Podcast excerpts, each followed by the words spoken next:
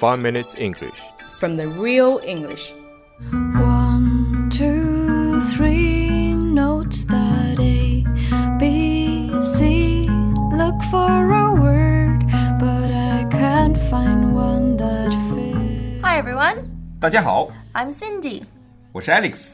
We're broadcasting from Sydney, Australia, and welcome to the 5 Minute English Show. 我们在悉尼为大家广播，欢迎大家收听五分钟英语。 Alex, do you know what an easy but one of the hardest things to do is? 最难的事情又是最容易做的事情，不知道呀？什么啦 Saying I'm sorry. ？I'm sorry。 It's hard, but it's something we have to do all the time. I mean, for Alex, every day when he's late, he's gonna need to say I'm sorry. 你说的一定是另外一个 Alex，反正 Alex 很多。嗯，但是话说回来，来澳洲后给我 印象最深的就是这个 sorry。你路上不当心碰到人啦，走路快了点要绕过别人啦，反正到处你都可以听到 sorry。 There's actually a lot of different ways to say I'm sorry, depending on the situation.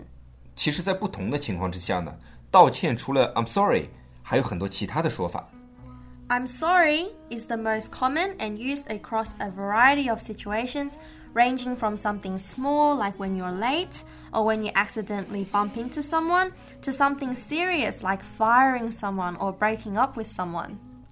I'm sorry 是最普遍的一个道歉，迟到啦，不小心撞到别人啦，踩人别踩别人脚啦，或者像我们之前说过的开除员工，I'm sorry you're fired。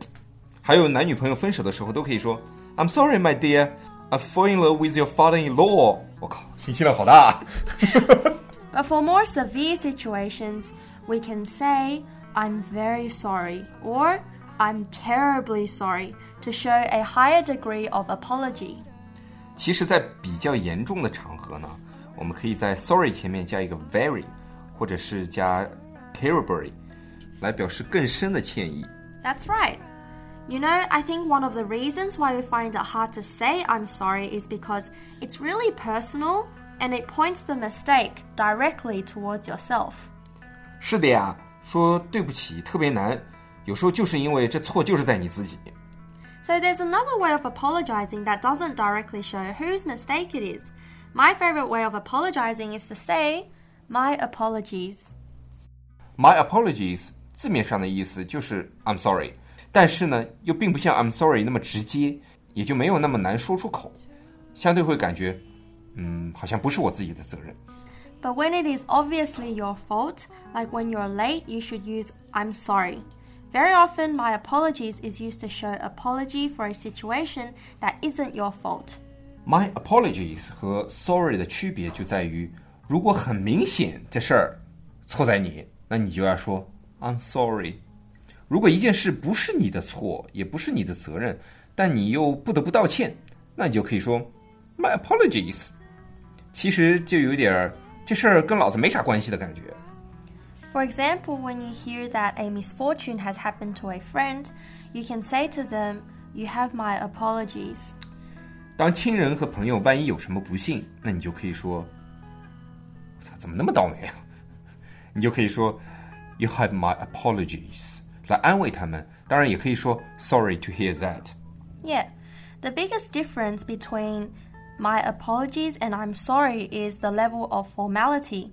So if you are apologizing to your boyfriend or your girlfriend for something that you've done wrong, you can say, I'm sorry. If this was at work, then you better say, I apologize for or my apologies for. 嗯，My apologies 和 I'm sorry 的最大的区别呢，其实就在于，嗯，My apologies 更加正式。 比如说你把你女朋友给惹毛了，那你就不会说 My apologies，因为这会让人感觉有点距离感，而你应该说 I'm sorry。但是如果是在公司对你的老板或者是对你的客户的话，那你就应该说 My apologies，这样会让人感感觉到你更加的正式，更加的真诚。那如果只为了一件小事，比如说打喷嚏啊，或者打嗝、放屁什么的，If you sneeze or burp, you can just say, Excuse me or Pardon me. 你好像少少说了一个放屁嘛。好，那我们今天学到了各种道歉的方式，比如说最普遍的 如果是你，肯定是你自己错了，那你肯定要说 Sorry. 或者 I'm sorry。那如果说严重的错误或者表示很深的歉意，那你就可以说 I'm very sorry or I'm terribly sorry. 那如果是委婉的道歉或者单单表示歉意，但是其实暗含着就不是老子的错，My apologies. 嗯当然也可以用在很真诚的一种道歉的时候。My apologies. 很明显，两种的口气是不一样的。还有在打嗝、打喷嚏、放屁的时候，都可以用 Excuse me or pardon me. OK。那今天的五分钟英语就到这里啦，大家下期见， That's it for today, guys. See you next time. 拜。 Whoa, whoa, whoa. 来，我们接下来听一下陈老师在当年的记者招待会上所说的道歉的话。 I would like now to apologize to all the people for all the suffering that has caused, that has been caused, and the problems that have arisen from this. I would like to apologize to all the ladies and to all their families for any harm or hurt that they have been feeling. I'm sorry. I would like to also apologize to my mother and my father for the pain and the suffering that I have caused them during these past few weeks.